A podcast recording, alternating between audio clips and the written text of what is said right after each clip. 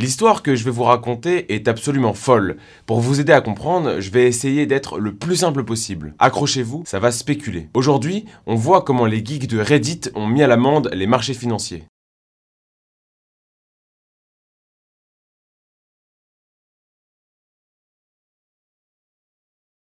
C'est l'histoire d'une entreprise euh, GameStop, euh, maison mère de Micromania. En gros, GameStop, c'est une chaîne de boutiques de jeux vidéo qui connaît une sale ambiance depuis plusieurs années. En cause, la dématérialisation des jeux vidéo, la pandémie et plein de facteurs qui ont nuit à l'entreprise. Jusque-là, rien d'anodin. Mais tout commence quand l'analyste Citron Research prédit une chute en bourse de l'entreprise. Et sur les marchés financiers peu scrupuleux, on peut gagner de l'argent sur la faillite d'une entreprise. Ça s'appelle shorter. Concrètement, le short selling, ou la vente à découvert en français, c'est le fait de vendre une action qu'on n'a pas encore achetée au moment de la vente, mais qu'on promet d'avoir dans une période donnée. Au-delà d'être un procédé particulièrement amoral, puisqu'une entreprise faisant faillite peut profiter à des traders extérieurs, c'est une combinaison très dangereuse. Elle est d'ailleurs interdite en France. Mise en situation, imaginez trois personnes, vous, Pierre et moi. Je vous prête un briquet de la marque Bic. Vous analysez le briquet, les ventes et vous vous dites que la marque Bic va perdre de sa valeur. Du coup, vous vendez le briquet à Pierre, qui est un petit peu con, pour 2 euros, en sachant pertinemment que vous allez lui racheter une semaine après pour 1 euro, puisqu'il aura perdu sa valeur. Vous le rachetez et vous me le rendez. Vous vous êtes donc fait 1 euro de bénéfice et vous m'avez rendu mon briquet. C'est tordu, mais ça marche, et c'est d'ailleurs comme ça que fonctionnent les fameux fonds vautours. Ça marche, sauf si au moment où vous vendez le briquet qui ne vous appartient pas et le moment où vous le rachetez,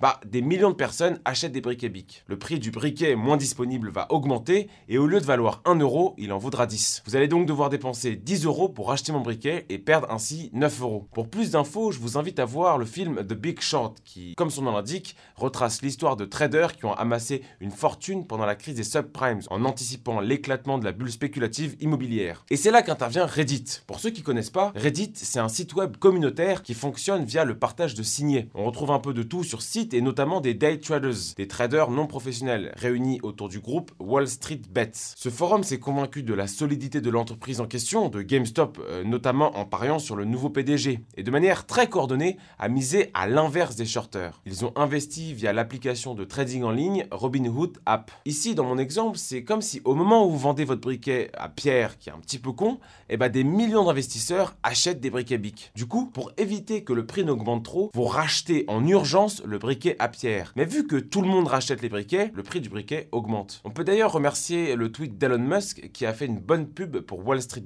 En fait, on va assister là à un short squeeze. C'est le moment où les shorters paniquent et rachètent leur action en catastrophe sans attendre que le cours baisse. L'action, elle, continue d'augmenter. Selon Jim Cramer, euh, l'animateur de Mad Money, c'était le short squeeze le plus impressionnant de l'histoire, rien que ça. Il y a eu des pics absolument historiques en 4 jours, en passant de 42 à 460 dollars le 28 janvier, avant de se stabiliser autour de 160 dollars. Lundi dernier, cette logique amenait l'action de GameStop à 158 dollars, soit une hausse spectaculaire. Un des plus grands mouvements de capitaux depuis 2002. Melvin Capital Management, un fonds d'investissement qui avait spéculé d'énormes sommes sur la chute de GameStop, a accusé 53% de pertes en janvier. Il aurait perdu pas moins de 3,75 milliards de dollars dans le mois. A l'inverse, certains petits porteurs qui avaient investi quelques milliers d'euros sont devenus millionnaires en l'espace de quelques jours. En fait, ce qui est assez incroyable dans cette histoire, c'est qu'avant d'être un investissement pour les membres du forum Reddit, GameStop, c'était une blague en fait, c'était un mème. Avec cette histoire, on peut voir la fébrilité du marché financier,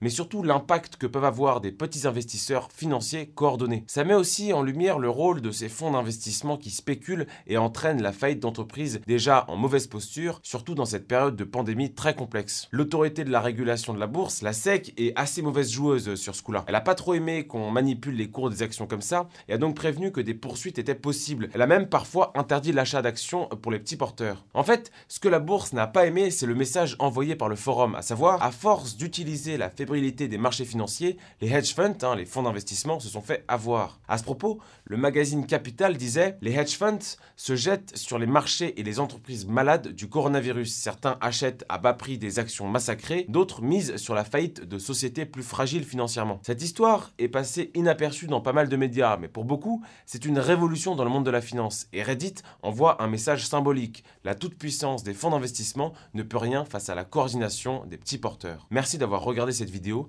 N'hésitez pas à liker, à partager et à vous abonner. Et moi, je vous dis à très vite.